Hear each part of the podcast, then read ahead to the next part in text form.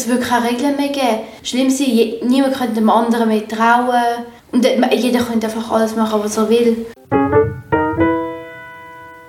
Da sind wir im Podcast StPO Artikel für Artikel. Gut, heute haben wir Artikel 2 logischerweise nach dem Artikel 1, Ausübung der Strafrechtspflege, lautet da, die Strafrechtspflege steht einzig den vom Gesetz bestimmten Behörden zu und insbesondere wenn Strafverfahren im vom Gesetz vorgesehenen Formen durchgeführt und abgeschlossen werden. Man redet da vom Grundsatz von der Justizförmigkeit vom Verfahren, vom Verfahren. Das heißt, eben wie das Gesetz sagt, man darf nur die Beweisabnahmesformen insbesondere anwenden, das Gesetz explizit vorgesehen. Also um es viel einfacher zu sagen, es, ist wie, es ist wie beim Monopoly, es gibt Spielregeln und man muss sich an die Spielregeln halten. Insbesondere muss sich auch an den Staat an die Spielregeln halten, die er ja selber festgelegt hat. Genau, zum Beispiel ganz einfach, eine Einvernahme muss in den Formen gemacht werden, wie es in der StPO steht. Man kann zum Beispiel nicht chatten mit dem Polizisten und das ist dann nicht eine gültige Einvernahme, eine gültige Aussage. Genau, oder wir haben ja jetzt in einem Fall gehabt, dass ein Polizist einen Fragebogen erstellt hat und den verschickt hat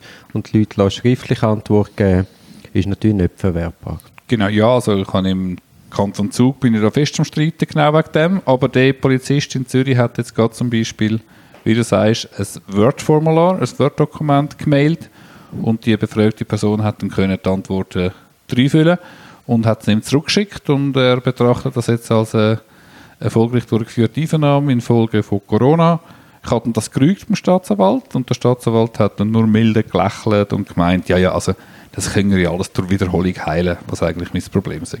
Das ist aber auch ein Problem, dass man zwar immer von dieser Formstrenge redet, aber dann Konsequenzen scheut. Also in den USA ist das ja ganz anders. Wenn nicht belehrt ist, dann macht man auch die Folgebeweis kaputt.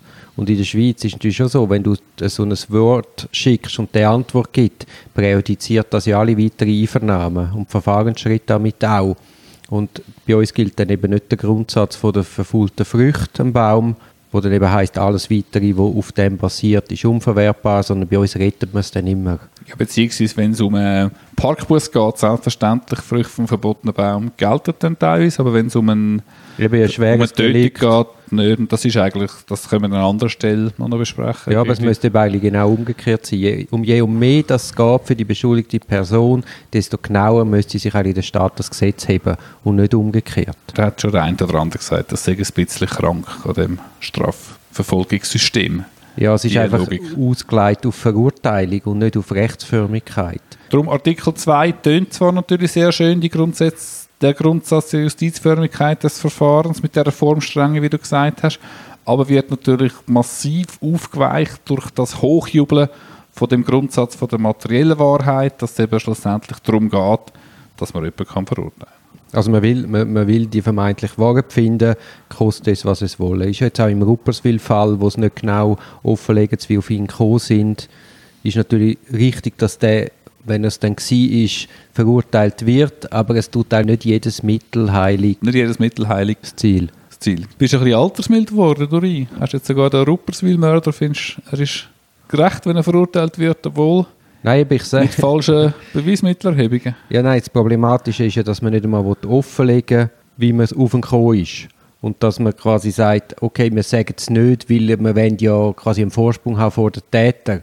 Aber die Justizförmigkeit vom Verfahren ist ein absolutes Gut. Und wenn man das dann der, der Öffentlichkeit vorenthaltet, wird das hochproblematisch, weil man laufen in einen Polizeistaat rein, wo hinten versteckt darf machen, was er will. Das stinkt für mich zum Himmel.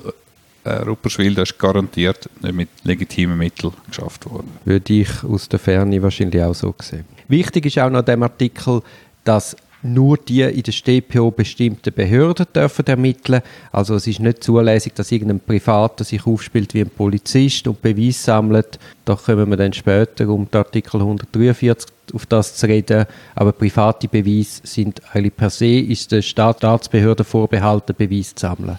Es gibt einen Fall, den ich am Rand miterlebt habe von einer Kindsbefragung im Zusammenhang mit sexuellem Missbrauch und dort hat ein Kanton, ein kleinerer Kanton, hat delegiert Befragung an spezialisierte Einrichtungen, sozialpädagogische Einrichtung, aber es war eine, Behörde, eine staatliche Behörde gewesen. und das Gericht hat das wohl richtig kassiert, hat gesagt, das ist nicht verwertbar, das ist nicht eine Polizistin gewesen, die das gemacht hat. Kanton Zürich ist ja so, dass wir speziell geschulte Polizisten haben, die die Befragungen durchführen und es ist immer noch eine Kinderpsychologin anwesend, die dann den Bericht schreibt, und auch sie das live miterlebt. Aber die selber stellt nicht Fragen, sondern die Polizistin kommt dann aus dem Raum raus und spricht sich mit der Psychologin ab und geht dann wieder rein und stellt an deren Stadt Fragen. Ganz genau so setzt sie.